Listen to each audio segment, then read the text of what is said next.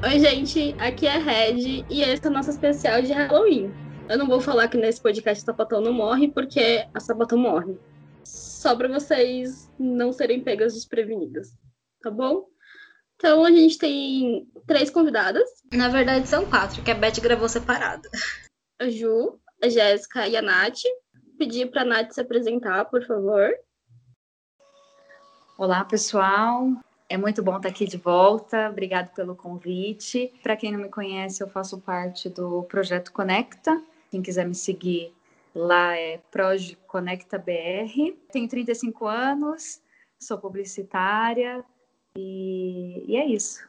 Oi, gente, aqui é a Jess, arroba CSS no Twitter e no Instagram. Eu tenho 30 anos, é isso. Oi, gente, aqui é a Juliana. Meu Twitter é Julinha, com LHY.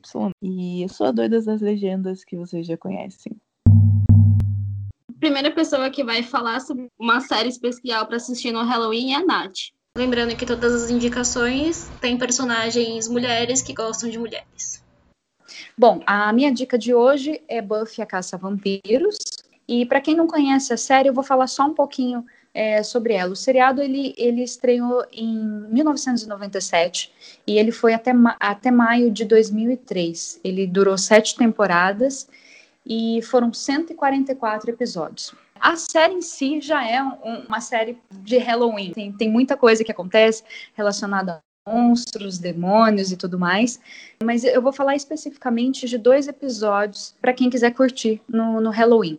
O primeiro deles é da segunda temporada, é o episódio 6, e ele leva o nome de Halloween. E é um episódio bem interessante, vou fazer uma sinopse dele. A Buffy e a turma decidem participar das comemorações do Dia das Bruxas. Eles vão alugar fantasias em uma loja lá de Sunnydale. E aí essa, essa brincadeira acaba se tornando um pesadelo, porque os trajes eles estavam enfeitiçados. Então as pessoas que adquiriram aquela fantasia X pegaram a, a, a, característica da fantasia. Então, por exemplo, a Willow virou um fantasma, o Chandler virou um, um militar. Uma outra dica que eu vou dar se chama Hug, foi um episódio da quarta temporada, é o, é o episódio 10. E, e esse episódio tem algumas características bem legais, que foi um dos episódios indicados, aliás, o único episódio de Buffy que foi indicado ao Emmy por melhor roteiro.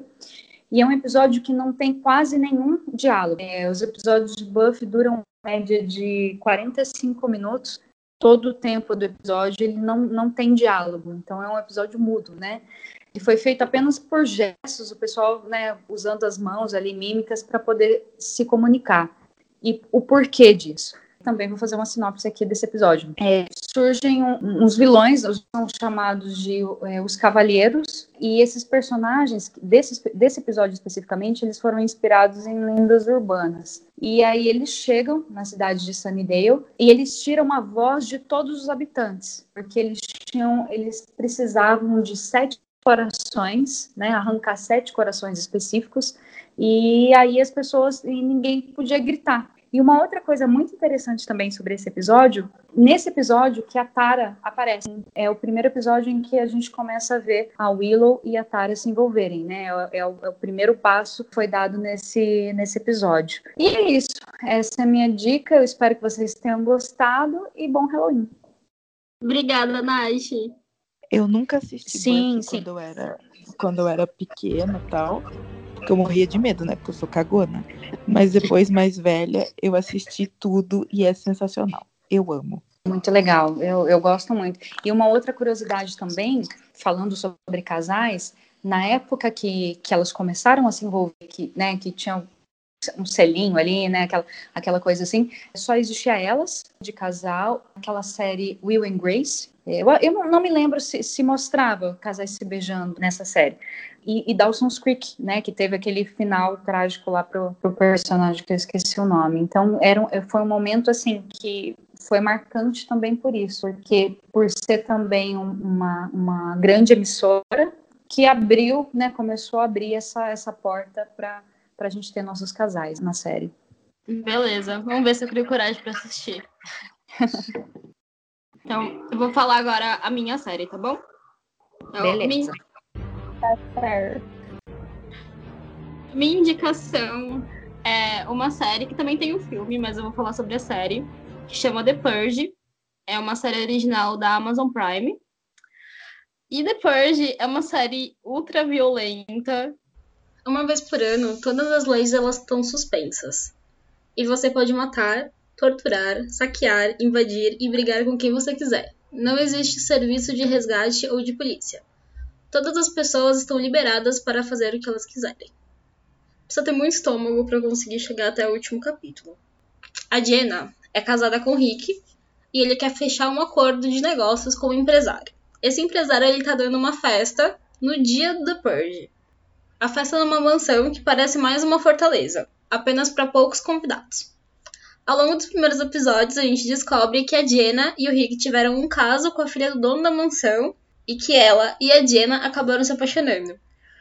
Quando eles chegam na festa, eles descobrem que a Layla voltou de viagem.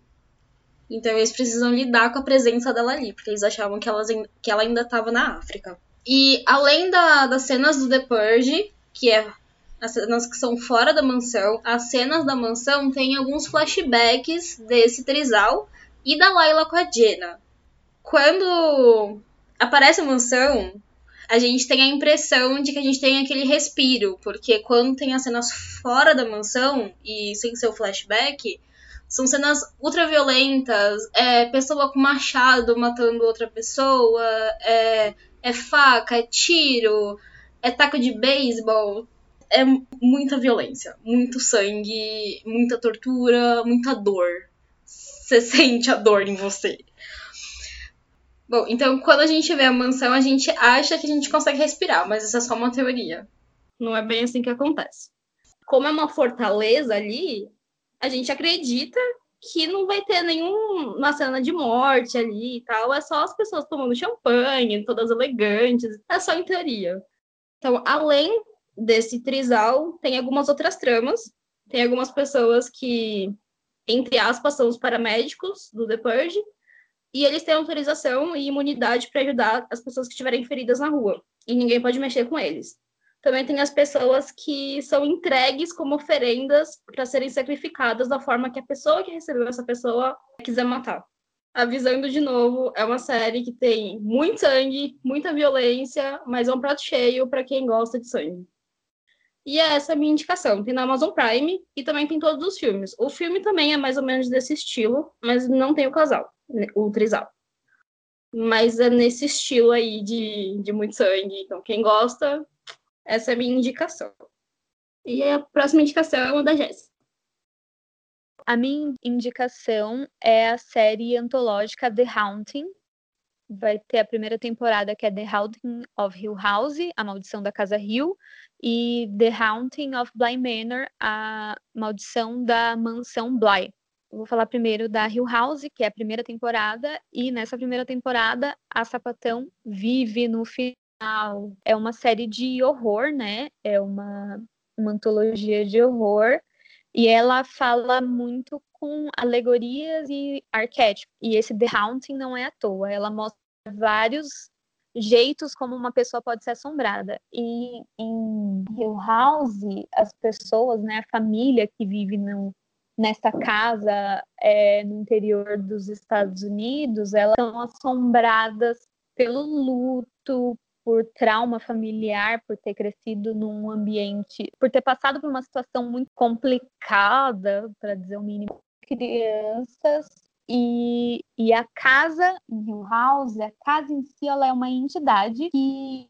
que faz a gente perceber e, e, e lidar com todas esses, essas alegorias da psique humana mesmo. Assim. Então, o, o, Mike Flanagan, que é o diretor, ele usa muito né, isso, o horror como uma coisa para mostrar fisicamente a assombração mental ou emocional e E, e em Hill House vai ter plot twists muito bons, vai ter um suspense assim maravilhoso. Para quem tem medo, para quem gosta de passar medo, é muito boa. Para quem não gosta de passar medo, Hill House dá bastante medo. Eu não sei se eu assistiria só pelo casal, porque não tem muito romance. Porque em Hill House fala-se mais sobre amor é, fraterno, né? Amor familiar. Então, em Hill House vai ter mais isso. Mas a gente tem a personagem Tel, que é maravilhosa, é, pelo que dá a se entender na série, ela é lésbica e ela tem um,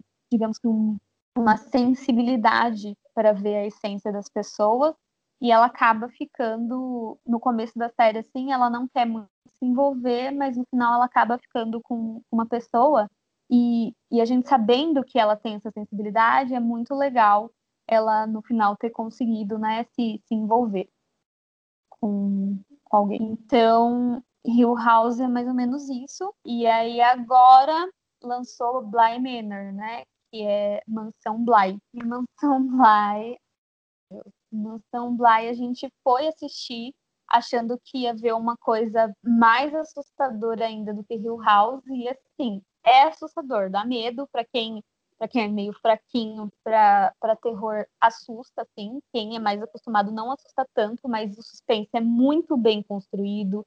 A história de assombração da casa também é muito bem construída, então vale a pena pela parte de, de Halloween. Eu diria que essas são mais Halloween do que as outras indicadas, assim, porque é uma coisa de assombração, mesmo de bem sobrenatural, né?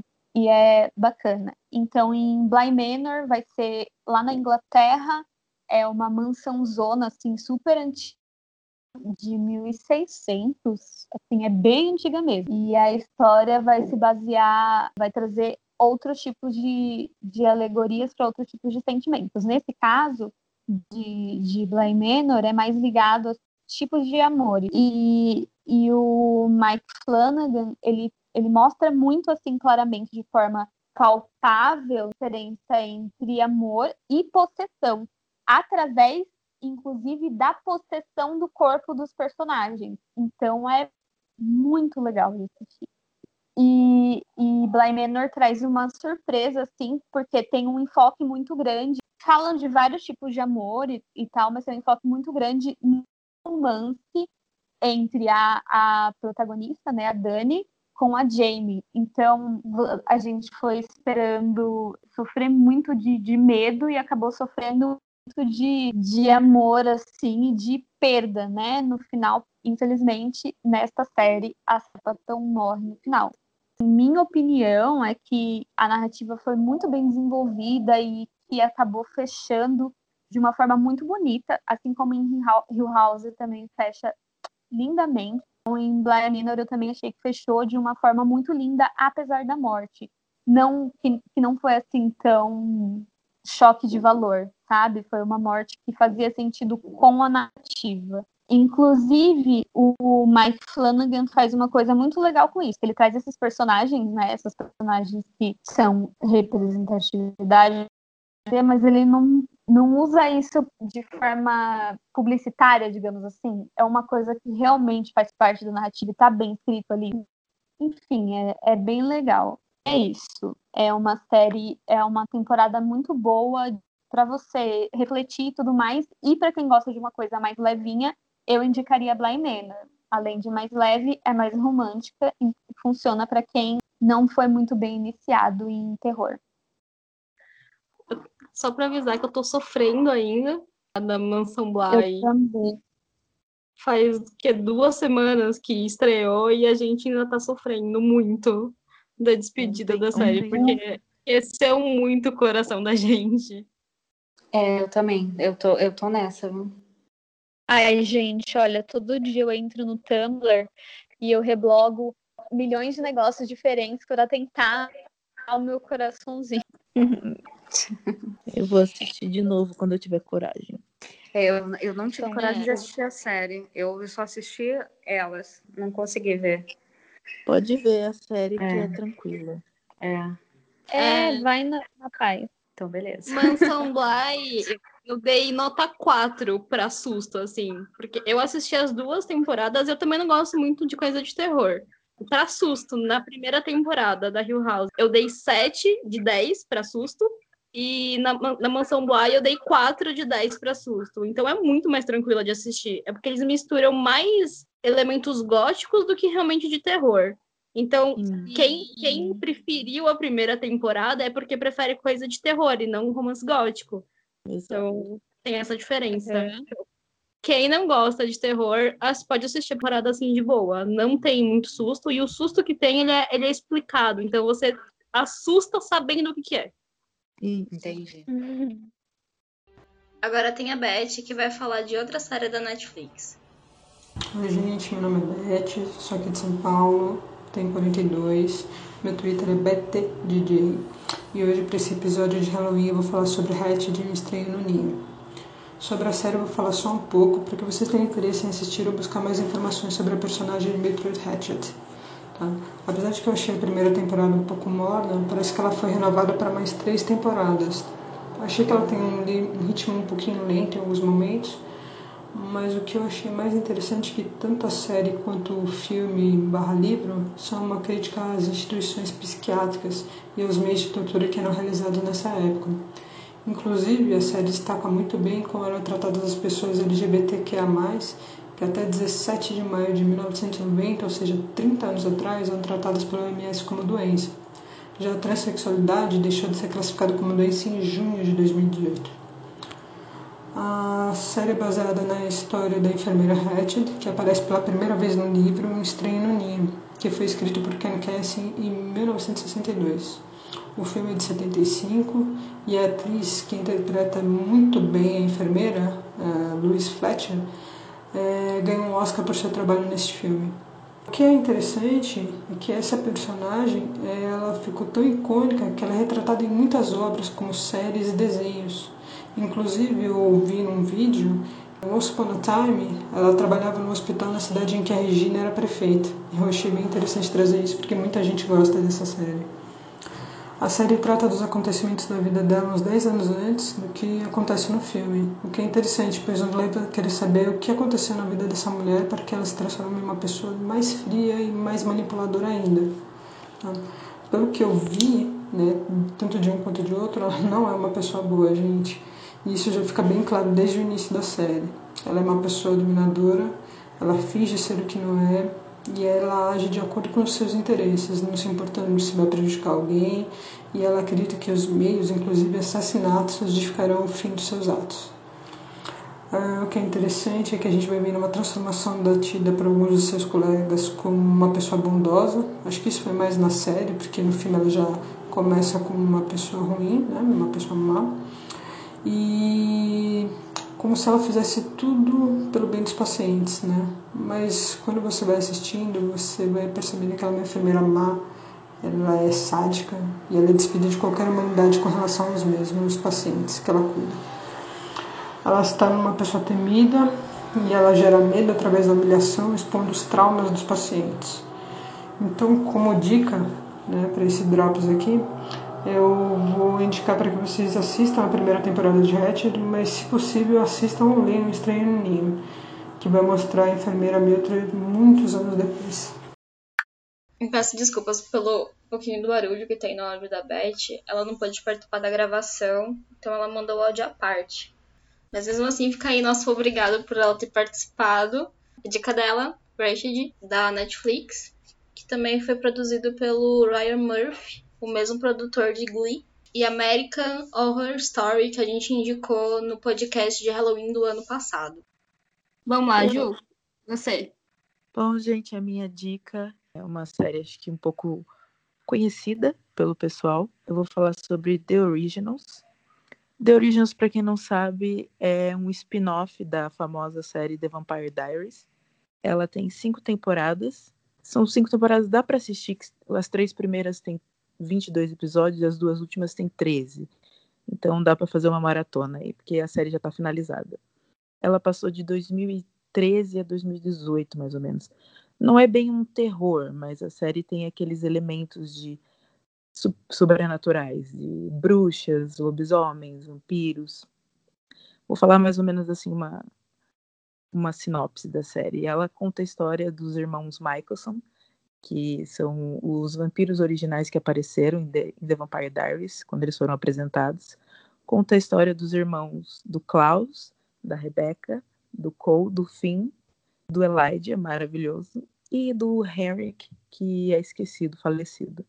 Só que a premissa da, da série é que na segunda temporada a gente é apresentada a uma outra irmã deles que eles não sabiam que existiam, que é a Freya.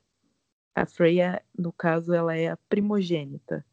Ela aparece na segunda temporada, ela é uma bruxa, e a história dela é mais ou menos assim, que a mãe deles, a Esther, ela doou a Freya por causa de um feitiço. Ela não podia ter filhos, daí ela pediu para irmã dela fazer um feitiço, uma bruxa, fazer um feitiço para ela poder engravidar. Se desse certo, ela prometeu o primogênito dela para a irmã. Daí nasceu a Freya e a Freya foi doada para essa irmã doida, que é a Dália. E a Dália pegou a Freya e aprisionou ela. Ela viveu a vida dela inteira aprisionada. Ela podia, ela tinha uma maldição, ela podia ela ficava, na verdade, 100 anos presa dentro de um caixão e ela podia acordar um dia e viver aquele dia. Durante esse um dia, uma vez que ela acordou, ela sabia da existência dos irmãos, né? E uma vez ela, o dia que ela acordou, ela ficou sabendo que a Rebeca estava precisando de ajuda e ela foi salvar a irmã. Depois disso, ela acaba meio que ficando na história, os irmãos ajudam, acabam com a maldição dela, se livram da tia e etc. Daí a Rebeca passa a fazer parte, a Rebeca não, desculpa, a Freya, da série, da vida deles.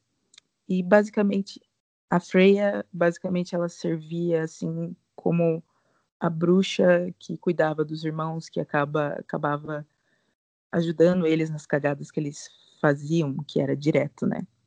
E em uma dessas missões, assim, ela acaba conhecendo a Killing. A Killing é uma médica é uma lobisomem e ela é descendente de, de uma família real, então ela tem sangue real. E na, na trama, quando elas se conheceram, elas precisavam do sangue da Killing para ver se eles conseguiam fazer uma cura para o vampirismo. Daí, a partir disso, a Freya e a Killing começaram a se envolver. Virou uma amizade, que depois virou um relacionamento, e aí acabou que a gente ganhou o chip Freeling, né, as duas. Elas, a, a Killing, ela entra na quarta temporada, dela fica na quarta e na quinta. Se vocês quiserem assistir, acho que dá para começar direto na quarta, sem, assim, ter que maratonar a série inteira. E o relacionamento delas, assim, vai se construindo ao decorrer da quarta e da quinta temporada. A relação é meio que, assim, um vai e volta, porque a Freya, como eu disse, desde sempre ela ficou aprisionada, então ela nunca soube o que é ter um relacionamento com alguém, ter um amigo, ter uma família, então ela vai desenvolvendo esse lado assim, mais com a Killing. A Killing acaba despertando na Freya o assim um sentimento de que ela pode fazer outras coisas além de ser só a bruxa que ajuda os irmãos. Então meio que esse, quando a Killing apareceu, transformou a participação dela na série assim a Killing foi a primeira pessoa que fez a Frey assim se sentir à vontade, se sentir amada e perceber que ela podia estar numa relação com alguém. Daí vai se desenvolvendo o relacionamento delas. Eu particularmente eu gosto bastante por causa disso, porque as duas acabam dando melhor uma para outra assim. A Freya acaba se abrindo mais e a Killing é muito bonito ver ela. A Killing é a cadelinha que sempre defende a namoradinha a Killing sempre fala para Freya que ela precisa viver a vida dela, né? Se cuidar, não se jogar de cabeça nos problemas dos irmãos. E elas são endgame, rola casamento. A... O casal é muito fofo, as atrizes são lindas, então essa é a minha dica. E um plus, um adendo aí, nós temos também um casal na The Vampire Diaries. Na sétima temporada a gente tem o casal Nora e a Mary Louise, que é o chip Nora Lise. A participação dela, delas é bem breve, mas a história delas é bonita, porque elas são, são bem diferentes, assim, a, a origem delas. E é curtinha a participação delas, é bem breve.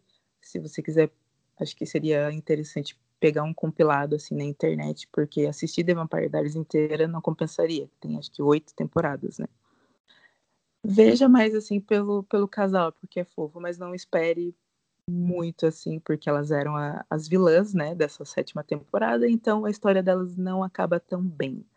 Inclusive, o nome de uma delas é Mary Louise. Se você assistiu Thelma e Louise, já dá para você saber mais ou menos qual é o fim das duas. Então é isso, essas são as minhas dicas. Perfeito.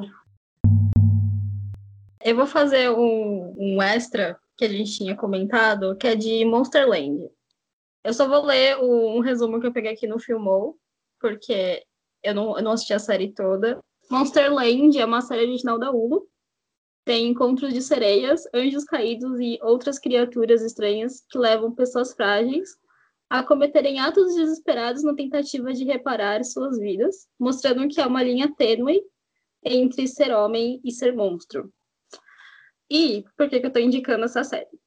Tem um episódio que tem uma das atrizes que faz a série Vida e a Taylor, que fez a Piper em Orange is the New Black, elas são um casal. Elas ficam mais de uma década juntas. E a Taylor, ela tem transtorno bipolar. Só que é uma série de monstro, né? Não espere um final, tipo, muito feliz. Mas a cena que tem das duas é um casal muito cooperativo, muito fofo.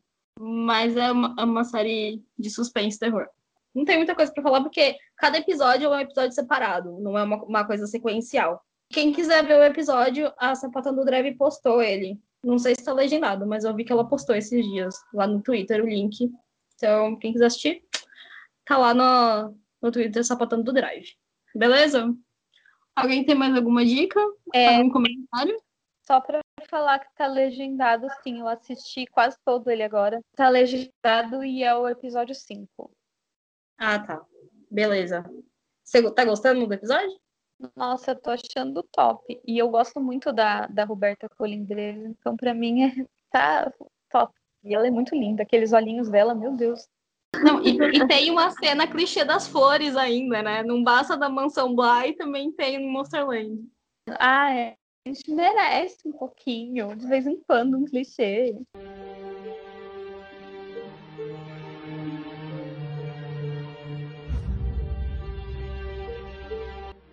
Então, gente, esse foi mais um nesse podcast O Sapatão Não Morre.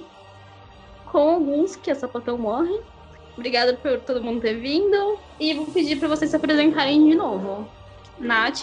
É, obrigado mais uma vez pelo convite. Para quem quiser me seguir lá no Instagram, que eu não falei no começo, é Natorrete. E no Twitter eu tô como arroba ProjeConectaBR. Então, quem quiser me seguir, fica, fica a dica e bom Halloween para todo mundo. Curtam as nossas dicas, assistam as séries, é, que todas valem a pena. Valeu, Nath. Jé? Valeu. Gente, tchau, tchau. Até o próximo é, especial de Halloween.